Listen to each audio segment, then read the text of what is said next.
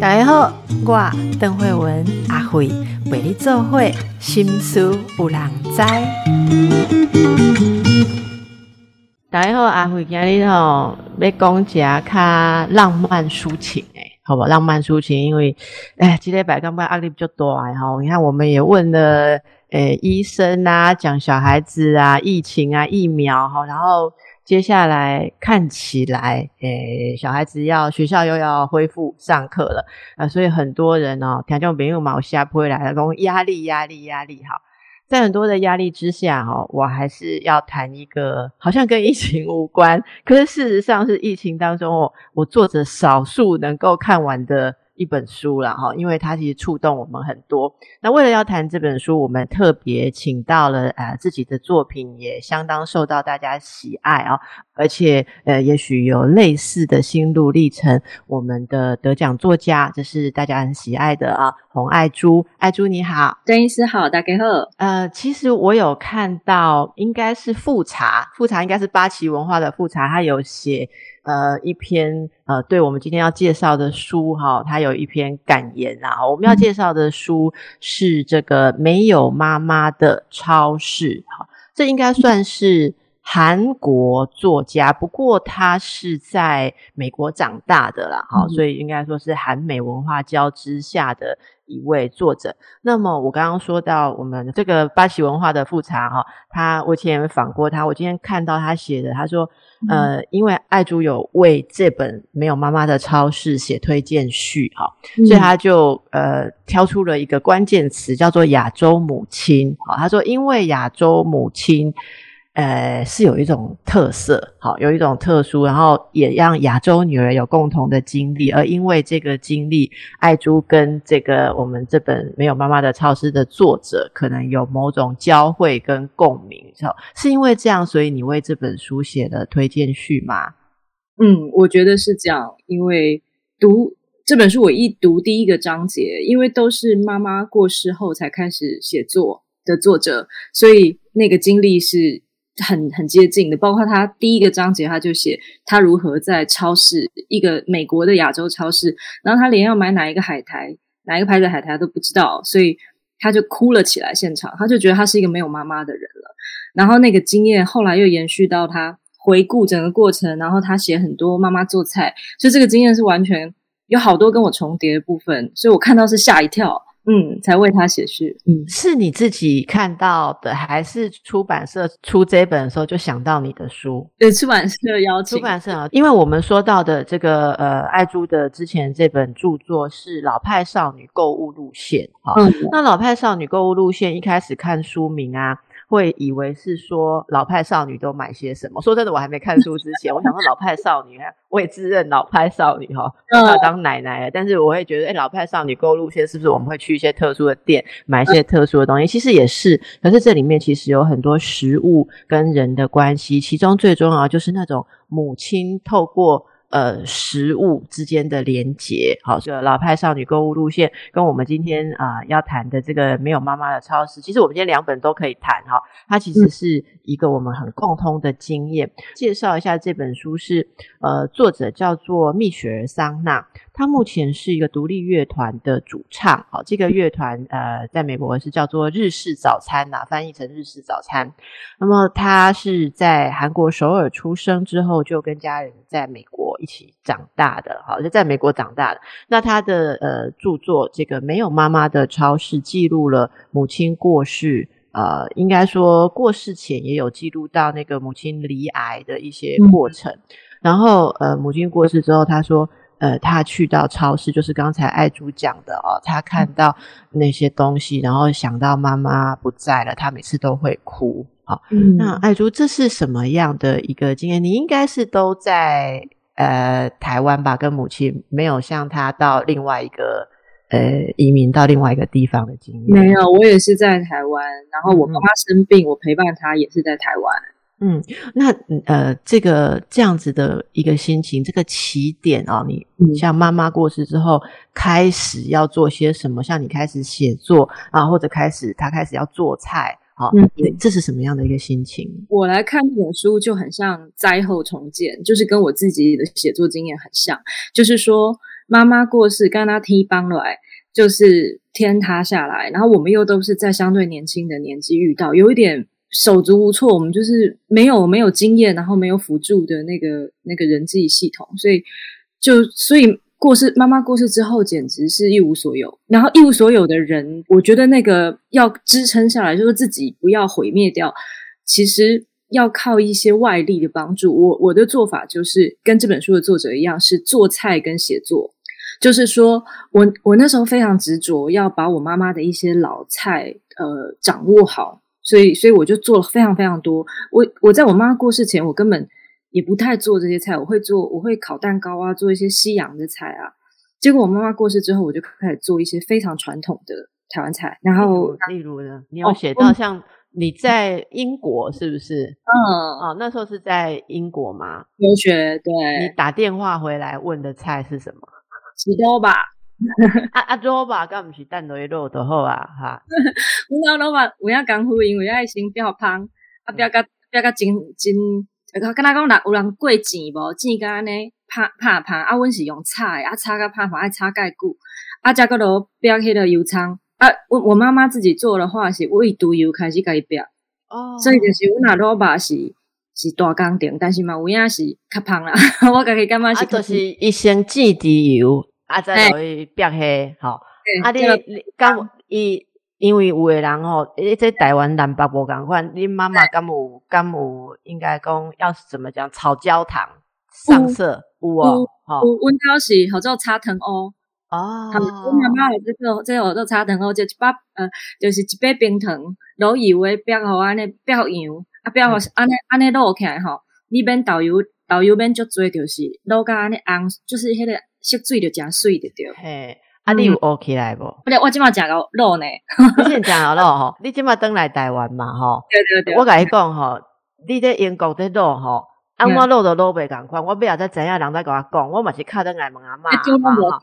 因为猪肉不一样，因为他们的肉好像是没有放血。对，这个真的有差啦哈。而且套粗比有高呃，假假假明显啊呢。对对对对吼。啊，所以你迄阵你诶，你有你有应该讲妈妈诶。家传绝活，你本来都有学一挂，吼，像你阵敲电话等来，佮有通问阿妹啊，妈妈无伫了后，吼，你感觉家较重要吗？为什么用吃去连接，或者让妈妈重新在心里活起来？这是一个为什么大家会这样做呢？我唔知呢，我感觉呃，头一项是就是你吃的时候，当然那个味道会召唤回忆，如果味道很像的话，啊，第二项是我感觉诶。因为复制那个过程，就是讲你咧，你哪住哪买吼，你就咧想讲哦，原来妈妈迄阵是迄当阵迄个心情，就是我后来才知道，我有时候做年菜那个采买实在是累的不得了，买了好两大手，然后我就想，原来我妈妈当时是是这样在安内里在怕神讲啊，行不会先买啊，家不会先买，没按照刮哈啊，那个他的他的那个。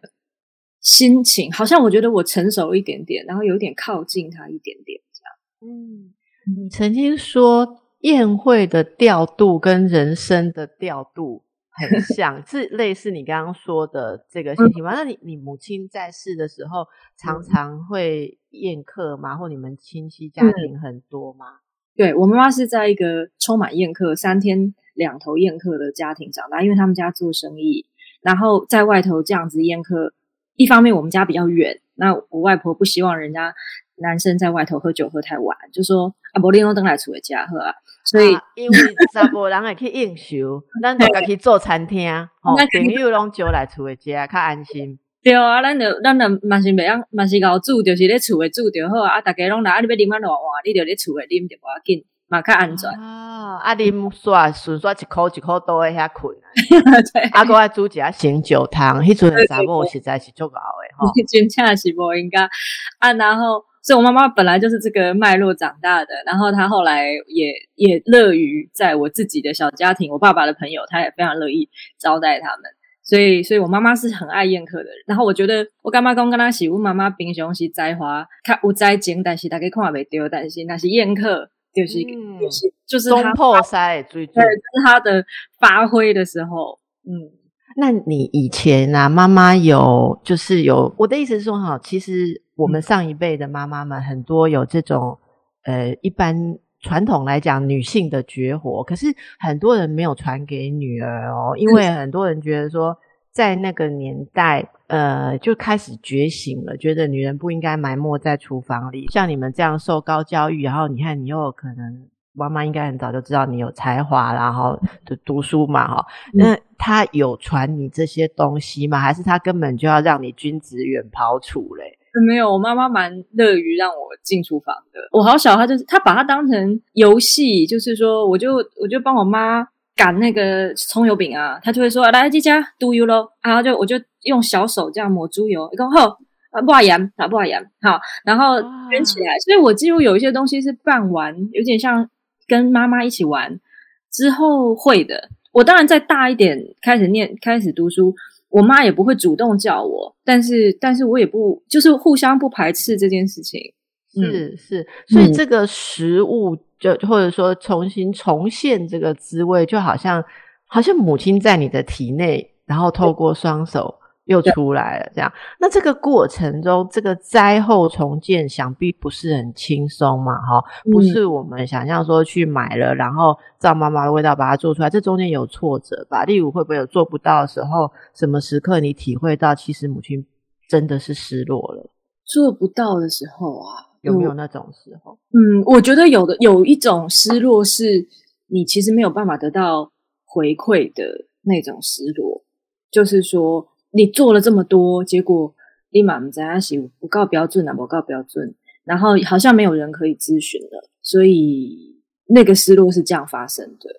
倒不是说好像做不到，因为我其实我觉得我连做不到都不会被不会被 看见，做不到或做不到。做得到或做不到都不被看见，这样，嗯，那你煮了给谁吃呢？我还是有一个庞大的家族，妈妈的娘家在阿姨啊、阿姑啦，哈，哎，有机会就请他们吃，然后他们就会打分数。我妈妈的家庭是一个很很严厉的 家庭，伊就讲会结婚呐，没拜啦，个差不多啊，差不多个差几米，哈，然后就是他们会有各式各样的评断，说我会做年菜，然后拿到。整个家族里头跟他们吃，然后比较跟我妈妈最亲近的是我阿姨，所以我哪都把肉或者我哪有哪一公比我搞肉。哎，可是你很有勇气，因为他们心中有一个你妈妈的高标在那里，对对对，可能还包含阿妈的标，还包含阿妈的。所以你接下这一个，嗯，应该说是任务 完 成，然后要给他们呃品评。我我觉得那个以前的人说是呃未安姑食性先前小姑尝嘛，我觉得这个给自己娘家的人吃哈 更难呢。我我跟你讲，坦白说哈。我做东西敢给我婆婆吃哦，我到现在啊，我妈常抱怨她没吃过一口，我不敢，你知道吗？我有，所以大家可以想象一下，嗯，爱珠母亲过世的时候你几岁？三十出头，我三大概三十四，三三十四岁，所以那时候没有准备会发生，那是什么样的一个过程？就是我妈妈，因为我妈妈是一确诊癌症，就是第四期，就到一陈心瘤开始工才要存两年，安呢啊，我就我吓一跳，所以我就赶快把工作就是降低，然后赶快回家陪妈妈这样。所以我是我是完全没有准备的，因为我妈妈是勇敢骨诶，就是讲连她那感冒一款，就是超可能三三五年都不会感冒一次的人，突然就这么大的病，所以。我当时是完全没有准备，而且我也不相信，在起头起头的时候，我也不相信他会真的如医生说的，时间短。那嗯，那那段历程，你你经历了些什么？就是我就发现女性变成主要的照顾者，虽然家里也有男性，但其实还是还是女生跟女生会缔结那种那种资源体系。所以女儿吗？对，女儿跟妈妈，然后家族里的其他女性，包括舅妈、包括姨妈、包括阿姨，这种，就是说，你真正进到核心来协助的，常常是只有女性。诶我的经验是这样，我觉得男性在这时候会变得非常慌乱，或者是恐惧。你有姐妹吗？我有弟弟。嗯哦，所以你是唯一的女儿。对，然后。我想阿姨们可能也也摄入很多这个照顾，这可是我们很熟悉的文化里面的现象。那到底呃，像其实我感觉三十通会是。讲实在是做少年，大家拢无想讲这时阵妈妈会怎过往嘛，哈。所以我我我这是什么款的心情？然后在我们刚刚讲的这个韩国作家的书里面，哦，这又是什么样的一个历程？刚才爱珠说到的灾，哈，灾后重建，我有同样的经历，到底那是什么样的内涵？哦，我阿辉听个真一杯，吼，大家听就明。因为我们今天的来宾是作家洪爱珠，好，呃，刚才爱珠已经跟我们分享了他在。写这个老派少女购物路线，其实在回忆，而且也在重新重建失去母亲之后的内心。啊，也许是内心母亲，也许是内心的自我。那这个过程，一个女儿跟母亲的关系，你熟悉的，还有你在这本这个韩国作家没有妈妈的超市里面看到了什么母女关系？我干妈讲，这来对妈妈，因为这个。没有妈妈的超市，这个作者他是混血，他爸爸是美国白人，但是他的妈妈是韩国人，所以呃，他是，所以我觉得他在美国虽然在美国长大，可是他是笼罩在一个亚洲式的妈妈的爱里头，也或者是说在这个管教里头，所以我在里头看到很多，我我我不知道这样讲对不对，但我觉得他是很亚洲的呃母女关系，比如说妈妈是。对这个女儿非常挑剔的，就是说，他虽然很爱他，但是他会说，会嫌他外貌长得不够好啊，或者是会嫌他说你，比如说他，他其实是一个乐团主唱，所以他很早就有那个音乐的发展。那妈妈虽然会一边听他的表演，然后事后跟他讲说，哎，我觉得你唱得很不错。但是我还是在想，你什么时候？我在等你什么时候要放弃？也就是说，妈妈不把他的 志愿当成志愿，就是说不把他的，就是说好像还是希望他去找一个稳定的工作，然后过他可以理解、妈妈可以理解的人生，那种求安稳式的的妈妈的想法。然后我在看的时候，我觉得我妈妈虽然没有这么呃没有这么严重，但是我看的时候，我还是有非常强烈的感受，就是妈妈是。呃，那个爱是浓郁的，而且会该怎么说，有一点有点控制型的。然后，但是同时他又在饮食上，好像对这个小孩非常溺爱。就是说，就是说，他唯一能够无限制展现他的母爱的是在饮食上，因为那个那可以充分的，就是大家可以充分的享受。可是，在一个人生的轨迹上，好像这个妈妈一开始的时候对这个作者限限制很多，所以他在青少年时期跟这个妈妈的冲突也是不少的。所以我在看的时候，我就觉得哇，这个尽管整个场景都挪到美国，也还是还是有这样的有这样的经验。然后尽管这个妈妈是一个韩国妈妈，但是大家应该在台湾妈妈中也不乏也见到蛮多这样的案例。所以，所以我看的时候觉得那个那个很亲切的，嗯，让你觉得很亲切的有哪些例子？他妈妈就就是说那种言语上的交锋，就是妈妈一边嫌他，可是。可是，比如说，其实私底下妈妈又很又很宠爱他。他比如说，他里头有一个有一个场景是，他发现妈妈要送他一双新鞋，然后这双新鞋他穿的时候寄寄到他住的城市，他穿上去他就马上知道发生什么事，因为他妈妈在家里已经在穿着这一双鞋，在家里的客厅走了走路走了一个礼拜，企图把那个鞋跟穿软，让他不要去磨自己女儿的脚。这个事情我是不觉得美国妈妈会这样做的，就是。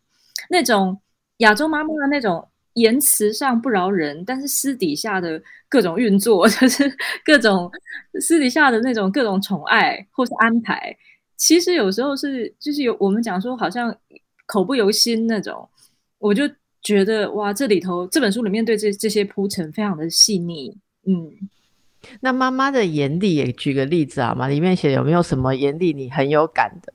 哦，这本书的 slogan 就直接印在那个书腰上，他就说：“眼泪收好，等你妈死了再哭吧。”就是，就是说，他后来发现说，他妈妈很喜欢，因为他说他会，他就只看别人的妈妈怎么那么甜蜜，就是说，为什么别每隔壁的邻居的美国妈妈，好像就是那种他他所谓的真正的妈妈，就是好像很亲很甜，然后很很会很会鼓励小孩。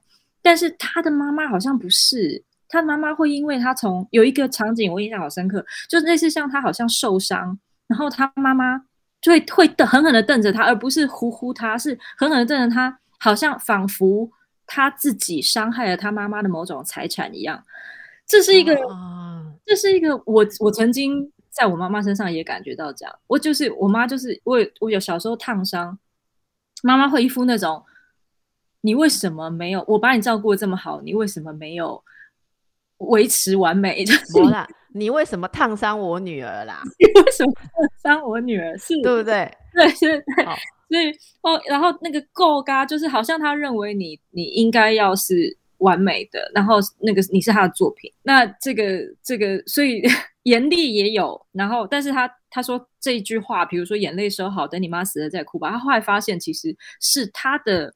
外婆也会对她妈妈说的话，这是一个世代传承的一种。外婆也是这样对待妈妈的，非常在呃日常生活的照料，像饮食上非常的宠溺。可是有一些你作为一个女人，你应该要怎么样？我有责任要很严厉的把你盯好，是不要让你有懊悔。对，就这个这个非常亚洲，我我我觉得其实大家都很有感觉。那你觉得台湾有没有又更有？独特的地方，台湾母亲有有有没有什么更独特的？台湾母亲啊，我以为我其实也不太清楚其他亚洲国家的母亲，但是我觉得台湾母亲对你的像我们你周边的朋友哈，嗯的母亲，我我其实这样问我，我也是一个好奇，就是嗯这种典型，我觉得依然存在。现在我呃工作上咨询上，如果遇到十几岁的少女。嗯，他们的母亲不就是我的年纪吗？都还有这种的哦，哈。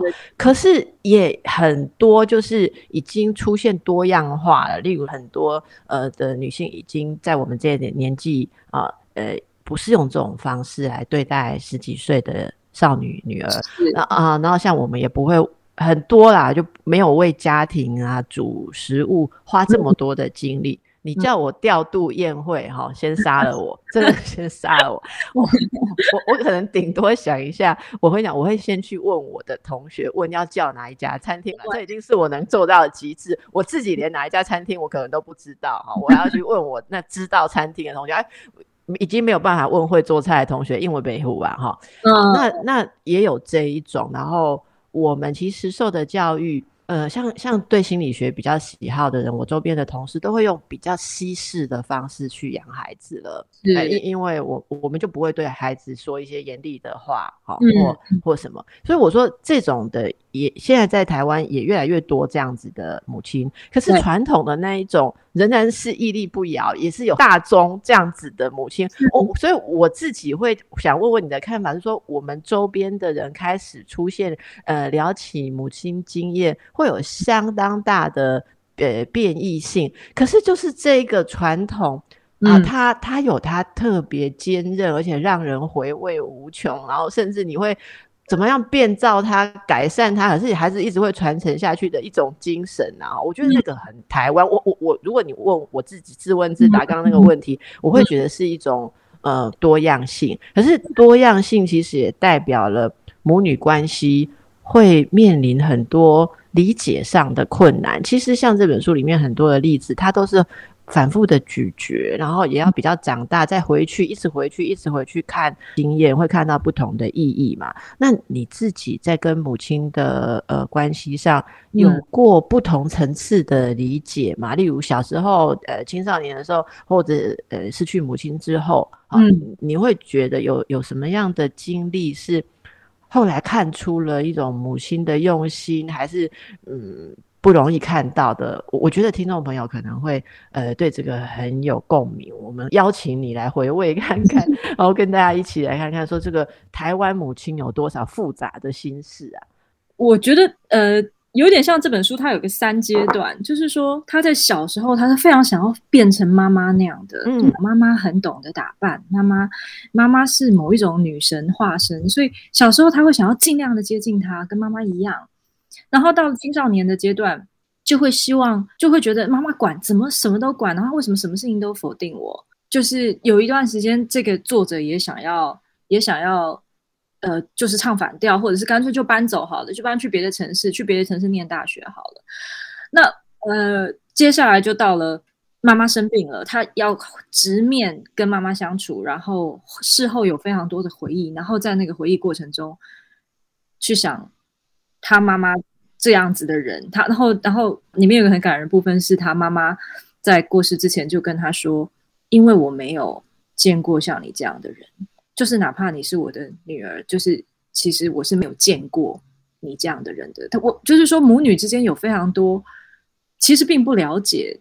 的部分，我们只能够用每一个人有限的经验，哪怕是妈妈也有妈妈有限的经验。虽然我们小时候觉得妈妈是无所不能的，所以有怪妈妈的阶段，大概都会觉得为什么你会这么不同意我，或是什么？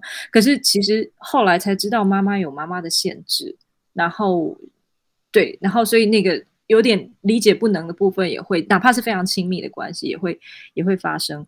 那所以，我。我的经验是，我觉得妈妈的用心有时候要有一点年纪，比较能够，因为青少年都是看着自己的肚脐眼的，青少年是只有我的感觉是感觉，我的志愿是志愿，但是到了妈妈的年纪，就会发现环境如何的复杂，也会压迫到妈妈，所以，对，所以整个环境也在压迫你妈，但是然后你妈。有时候她也不知道怎么办，然后她有时候也会压迫，所以那个是我觉得有年纪之后，大概知道了那个所谓中年人的那种不得已。就比如我现在差不多是我妈妈，就是我现在的年纪，我妈妈大概已经面对小学时候的我了，所以，所以，所以我就想，哇，我这个年纪，我有能力把一个小孩照顾像我妈照顾我那么好吗？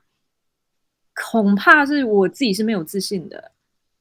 你还有恐怕？我是 百分之百确定。没有 好，好，是真的。嗯，你刚刚讲到很多，我我我都非常被触动。第一个是当一个母亲，嗯，过世之前对女儿说：“因为我没有看过像你这样的人。”哈，嗯，你知道有很多的女儿会觉得说：“我妈很爱我，但是她从来没有了解过我。”啊，嗯嗯嗯，是是，好，就是那个爱是可以感觉到，就是说，嗯，比比方我们朋友之间常有时候大家会各自聊自己的妈妈怎么样，又又气又恼又气。可是 你你如果讲随便讲一句说，如果地震啊，哈，有什么东西要倒下来啊，来不及躲避，母亲会不会扑过来用肉身保护你？所有人都知道自己的妈妈会 是。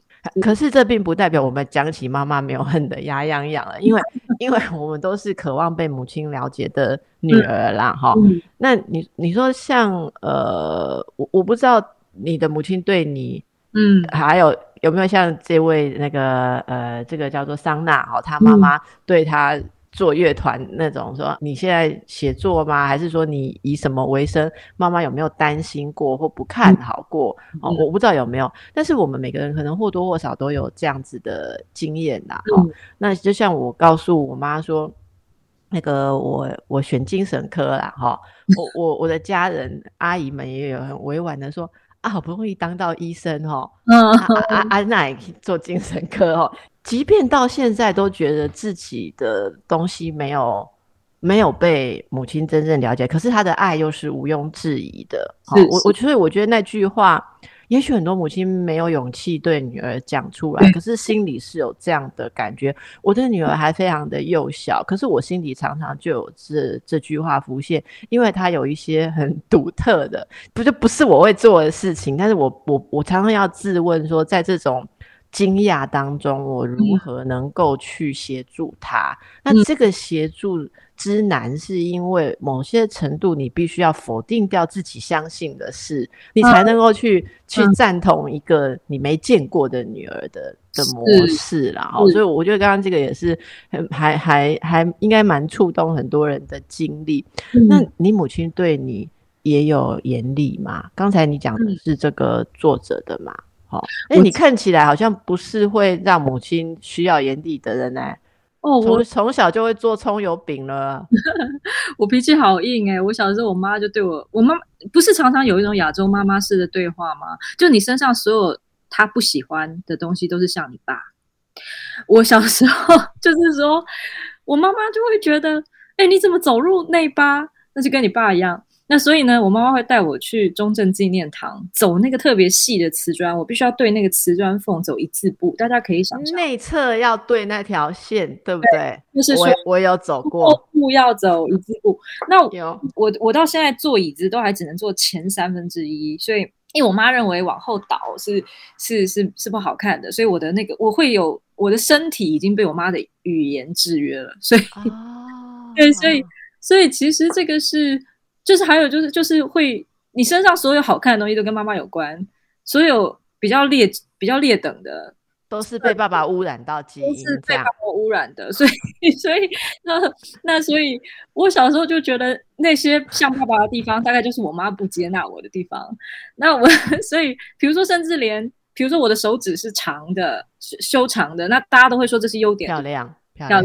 那我弟弟的手跟我妈妈一样是甜不辣手，就是肥肥短短。然后我妈妈就会说：“但是我们这种手比较能干的，你们那种呃，就等个睡黑不好，你知道？”哦，哎，所以这个也是很有趣。你讲到，其实我们跟妈妈之间的关系有一个那个对照点，就在爸爸，什么东西要被排泄排除到那边，什么时候要要认领，是吗？啊，这就触别。哎，那这来公丢，咱台湾家庭都够进入为公，因为我台湾父亲也亚洲父亲也有另外一种。责任跟角色，然后你能够休困节，带你来讨问家爱猪的爸爸是安怎嘞？哈，呃，今日真感谢爱猪作家洪爱猪哈，跟我们一起来谈，那推荐给大家看这本《没有妈妈的超市》，以及如果你还没有看过，哎，老派少女购物路线哦，真的应该要看一下，我觉得你会觉得非常的有共鸣，好。啊，聊起来真的是不能自已哈，连阿辉都忍不住这个，就是怎么讲呢？呃，八卦了一下我自己的妈妈哈，啊，还有自己的经验。刚才说到亚洲的妈妈或台湾妈妈了哈，常常会觉得啊，你显丢你老辈，哈，你显丢你老辈。那这个是。呃，对，对你是什么样的一个经验？然后爸爸是会很宠着你们，让着你们吗？还是说听到会不高兴呢？我我的爸爸是重女轻男，所以 所以我爸爸是还小时候，爸非常非常宠溺我的，所以我其实我我有一段时间，我被妈妈这个语言稍微推远的时候，利用显能力脑背或喜欢读一下丢。他形容老辈有没有？这所以就其实有一段时间也会觉得这样，可是越长大越希望像妈妈。就是为什么？身为一个，因为我后来发现我妈有多不容易之后，我就会希望变成那样的女生，就是说相对相对是很坚强的，或者是呃相对是能够料理很多事情的。所以所以过了那个。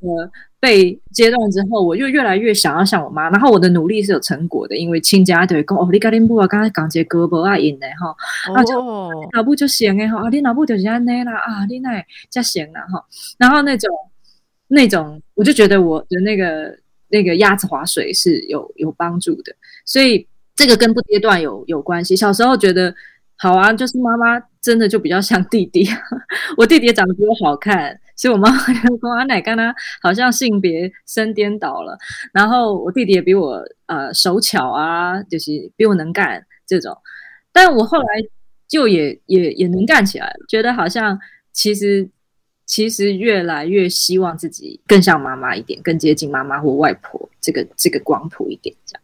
那你的你跟父亲的关系呢？如果父亲你是掌上明珠，父亲。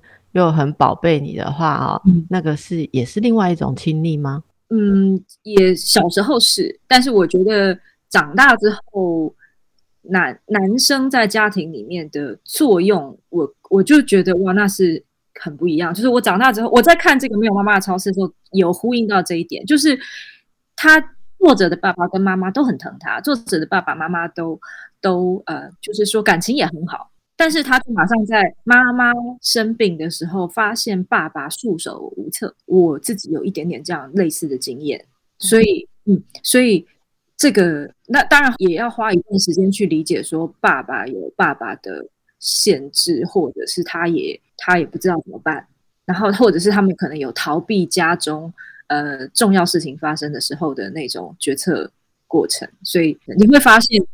没有危机的时候，家庭都是家庭；有危机的时候，女生会是关键的支持力量。所以，哪怕是病人本身，就是这个妈妈书里的妈妈，跟我妈妈一样，生病的时候还是会表现强大的母爱，或者是想办法镇定所有旁边的人。所以我妈妈离癌两年是唔把唔把老巴塞几盖都唔拜，所以她没有那种，例如说恐惧。这一次的治疗会不会奏效？肿瘤会不会缩小？然后担心检查结果，这次扫描呃会不会又又更多？然后他有情绪，需要爸爸来安慰安抚，需要你们来来化解恐惧，都没有这样的过程。我觉得他已经在家庭里坚强习惯了，所以我觉得我妈妈她哪怕有，我也不让我们看出来。所以我最惊讶的是，我妈妈离癌两年，到她过世前，嗯，把老吧塞。就是他，看到吧？可怜，但是就是我妈妈没有，然后没有示弱，然后一副那种呵啊被搞到羞愧的丢了啦，就是那种他有点他有点气，老实说，因为他会觉得他这为家庭或者是他他做一个人这么的尽心尽力，可是他好像要提前面对这个灾厄，所以我觉得他那种。就是他的人生至此那种那种叹气，其实我觉得我好像感受得到，但是但是整个过程，我如果讲到男性角色在家庭里面的话，我会觉得，呃，当然可能就是我们的个案问题，但是但是我的感觉是，我花了一段时间才理解，才想办法理解男生为什么没有办法。为什么没有办法面对死亡，或是没有办法面对家中这种重大的变故，就是不在他控制范围内的变故？我想听这个理解，因为我相信这绝对不是个案。我认为很多人也想听。我我应该说，你你怎么谅解父亲的？嗯，很长时间呢，花蛮长时间。我就想说，他好像一直不是一个需要面对责任的人。也就是说，如果一个人的人生都有别人可以，以别人可以。支援，或是说他不用直接的，也是每次有人每次出包都会有人擦屁股的话，像比如说家里有我妈妈这样的一个角色的话，那那他就不会有任何支持起来的机会，就是说他没有任何机会，他可以独当一面的面对状况。那大家回想一下自己家里的情况，是不是有什么有什么事情，小孩有什么事，妈妈先先抱小孩去去医院，妈妈先什么，他爸爸还在忙，还在工作。然后，或者是有家里发生沟通的危机的时候，妈妈、爸爸可能就转过头去，或是他不在现场，可是妈妈会花蛮多的时间处理的。所以我就在想，我的历来，这不是单指我父亲或是我家里的，就就是我看好多男性长辈也都这样啊，因为他他可以用工作来来回避掉很多直面家中这种复杂的关系的的的的场景。那我爸爸是个台商，所以我爸爸是有有很长一段时间，十多年是呃非常少在家的。所以我的感觉是，他也不知道怎么办，他甚至不知道为什么小孩就长大变成他不太理解的样子。为什么他有好像小时候这么这么亲的小孩，会也就有一点疏远了那种？我觉得每一个爸爸不在场的方式不一样，可是如果他长期不在场，就很容易造成这种这种落差。嗯嗯。那所以在最终出现这样状况的时候，他们其实就算有心，可能也没有办法承担，没有办法承受。为什么我说我相信这绝对不是个案？我觉得以前在医院工作的时候看到很多。嗯嗯，其实你让我想到一个一个例子，在节目的最后唤醒一下听众朋友，有没有这样子的经验哦？我的外婆只有一个儿子，其他都是女儿。然后这个儿子常年都在国外当医生，也是他们里面唯一的医生。嗯，就我外婆最后临终之前重病在台湾的医院的时候，我们通知舅舅说：“呃，阿妈大概进到很重要的阶段，你赶快回来。”这个家中唯一的男孩，在那时候是重男轻女的，所有的姐妹都是围绕着他哦，这样长大的。然后这个男孩又是唯一的医生，他回来讲的第一句话是说：“这个太沉重了。”啊，他很感性，他说：“呃，我我没有办法面对，所以所有的决定你们都不要问我。”嗯嗯，结果所有的医疗决定，例如说在什么阶段还要不要做什么处置，还是要放弃急救，还是什么？他是唯一的男孩，唯一的医生，可是他就坐在那边，大家还要去照顾他即将丧母的忧郁，他已经还没处理完事情，他他一的一点温了呀。然后是我就看着阿姨们，我妈妈，还有包括我们已经长大，因为那时候我是很年轻的医生，然后我还有表哥是比较资深的医生，我们我们大家在那边处理。可是你会觉得所有人的生活好像都是为了呃舅舅这个精神上的中心，结果他回来一个 安那样。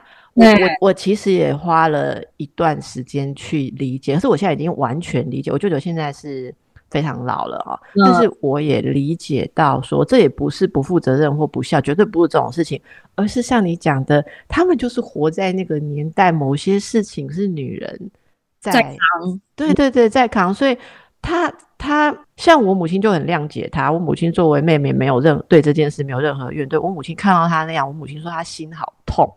她作为小妹，她就觉得说，我近两温短下嘛爱狗起来啊，哎哎，因为妈妈那波爹短下来就一人公傻逼戏嘛，哈，她她就很落寞，所以他就变成马上要去传承外婆，变成大哥的妈妈，对，所以他们现在我现在几个阿姨就会去去顾着这个哥哥，这样好像顾着替替他们的母亲顾着他们的男孩这样子，是，我觉得这个就是我我想可能是我们大家都共同有的经验哦。